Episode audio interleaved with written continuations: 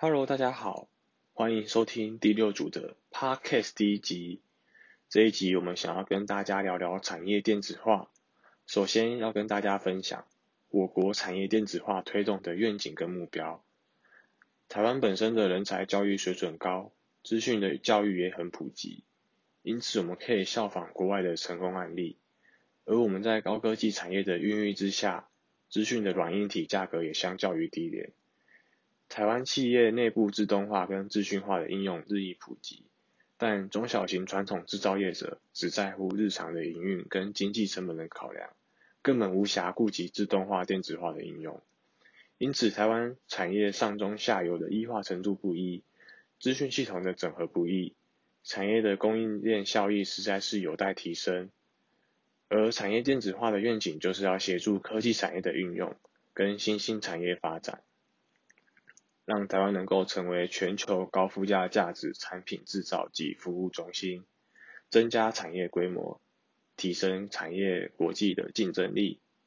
那为了达成产业电子化的愿景，有四个目标作为我们努力的方向。第一个是协助高科技产业新兴产业发展，让台湾成为全球运筹中心，成为企业经营决策的中心及价值创造的基地。我们就必须透过强化研发设计、高附加价值生产与后勤资源等营运功能。那在这么多繁杂的事项中，我们势必需要透过资讯系统的整合，而产品生命周期管理就是其中一种工具。想要成为全球的运筹中心，我们还需要具有跨据点的整合能力，才能够有效的整合公司的营运资源。第二个是提升国内传统产业电子化的基础能力。增加国际竞争力。那台湾目前的传统产业仍然以中小企业为多数，而台湾的需求市场也有限，必须要透过国际贸易对外销售。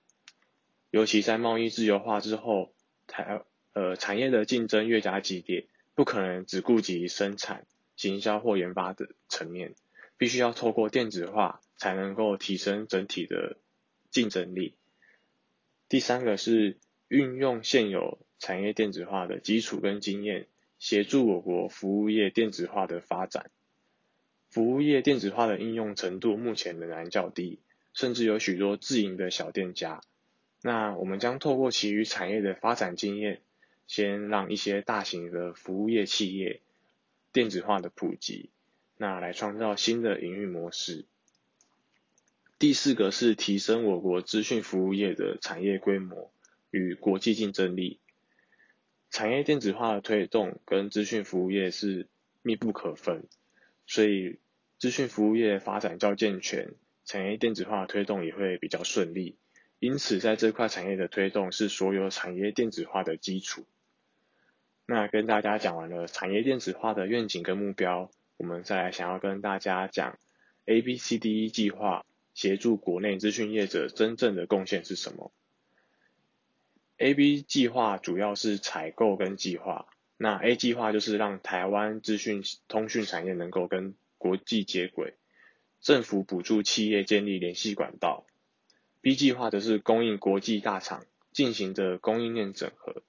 透过 A B 计划能够使供应链体系电子化，提升我国以外的导向之供应链电子化作业能力。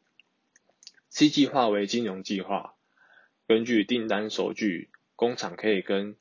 银行收付账款的依据进行资金的调度。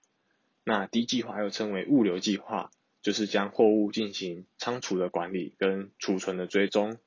透过物流将商品准时交付到客户的手上。E 计划是一项协同的计划，它是主要是协助国内资讯业者建构国际客户的电子化供应链体系，同时带动。国内中小企业建立企企业间的电子化基础作业能力，并进行产品需求设计变更等等，来整合金流物流的功能，那加速国内电子化基础发展环境。那这次就跟大家谈到这里，谢谢大家这次的收听，我们下次见，拜拜。